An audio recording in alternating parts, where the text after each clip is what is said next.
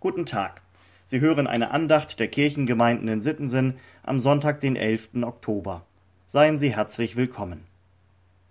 Liebe Hörerinnen, lieber Hörer, sitzt du auf deinen Ohren? Der Vater ist inzwischen sicht- und hörbar genervt. Der Junge will einfach nicht hören.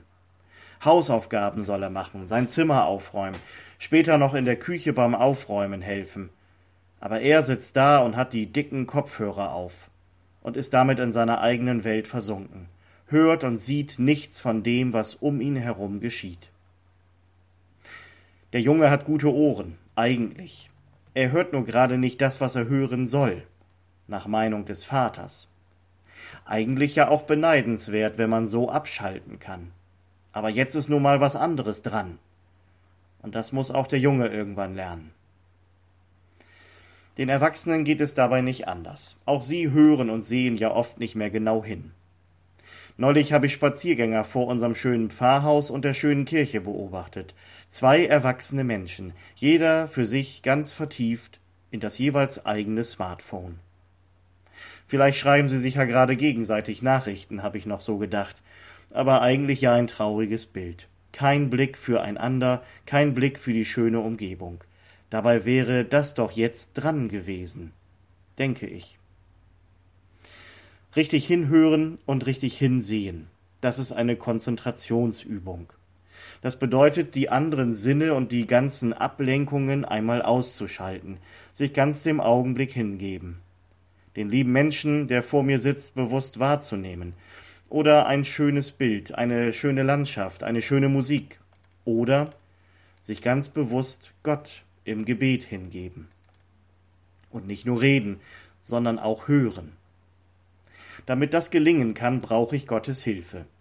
Davon spricht die Tageslosung für heute aus den Sprüchen Salomos. Ein hörendes Ohr und ein sehendes Auge, die macht beide der Herr. Beten heißt auch bewusst hinhören. Dietrich Bonhoeffer hat einmal geschrieben, Wer meint, seine Zeit sei zu kostbar, als dass er sie mit Zuhören verbringen dürfte, der wird nie wirklich Zeit haben für Gott und den Bruder, sondern nur immer für sich selbst, für seine eigenen Worte und Pläne. Das heißt auch im Umkehrschluss, wer bewusst hinhört, dem werden Ohren und Augen geöffnet für Gott und den Nächsten, der sieht und hört, was wirklich dran ist. Die Jünger Jesu haben das auch nicht immer hingekriegt. Petrus musste immer gleich seine Meinung loswerden, Thomas seinen Zweifel, Judas wollte sofort die Revolution.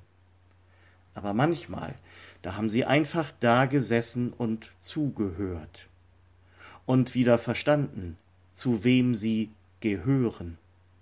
Zu Jesus, der ihnen sagt, selig sind eure Augen, dass sie sehen, und eure Ohren, dass sie hören. Das sind die Worte des Lehrtextes für heute aus dem Matthäusevangelium. Bewusst hinhören und hinsehen.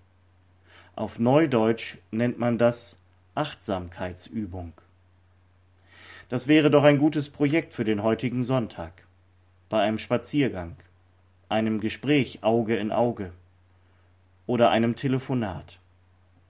Hinhören und hinsehen, was Gott mir vielleicht jetzt gerade sagen und zeigen will. Und der Junge kann jetzt seinen Kopfhörer einfach mal aufbehalten. So wie der jetzt gerade im Augenblick versunken ist, so ist es eigentlich doch genau richtig. Der Rest kann warten. Kommen Sie gut durch diesen Tag und die neue Woche, im Vertrauen auf Gott und unter seinem Segen. Ihr Pastor Sven Kaas.